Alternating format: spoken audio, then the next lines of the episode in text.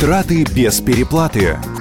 Всем привет! Это программа «Траты без переплаты», в которой мы учимся делать удачные покупки. С вами Мария Саханенок.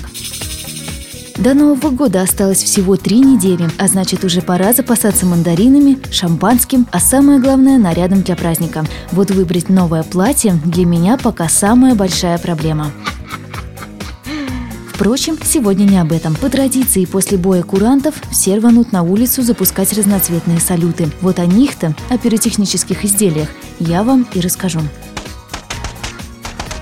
Сейчас рынок предлагает огромный выбор разного рода пиротехники. И привычным когда-то советским детям конфетти сегодня уже никого не удивишь. Мальчишки, как и прежде, предпочитают петарды. Непонятно только, где они их берут, ведь любая пиротехника детям до 16 не продается.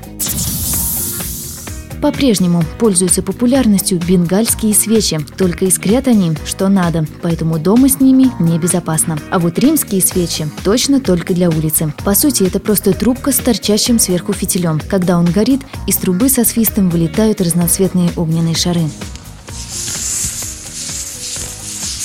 Ну а тем, кто всю жизнь мечтал полететь в космос, да что-то не вышло, наверняка понравится запускать ракету.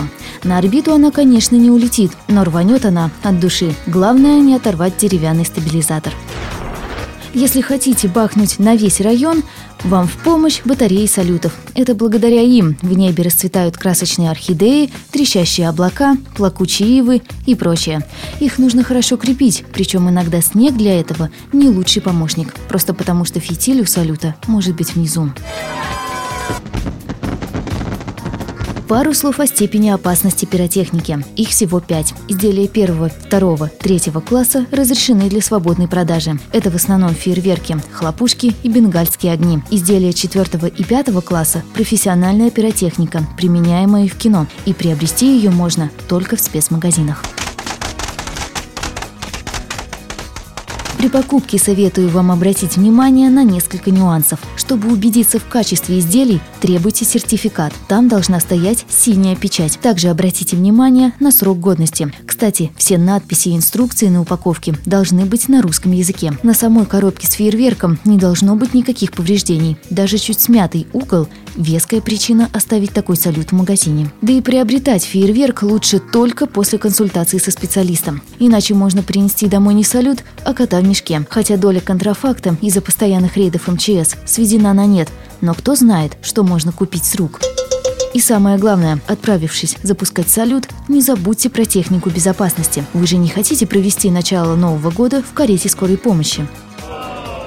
Если не хотите, будьте как минимум трезвым. Чтобы ваш салют взлетел в небо, а не попал в окна к соседу, изучите инструкцию. Метод научного тыка здесь может и не сработать.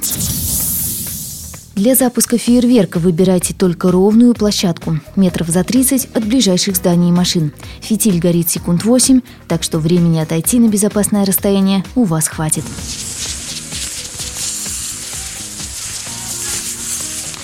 Самые прилежные, ну или тем, кому не лень, берут с собой еще и воду, чтобы на всякий пожарный облить салют после запуска. Кстати, если изделие не сработало, его тоже лучше залить водой. Но перед этим лучше не подходить к салюту минут 15.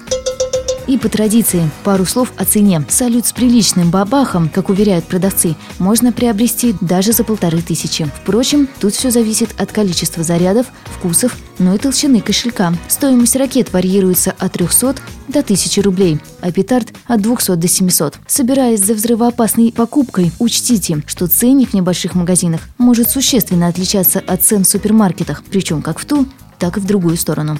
В любом случае выбор за вами, а я, Мария Саханенок, на этом прощаюсь. Удачных покупок с Радио Маяк.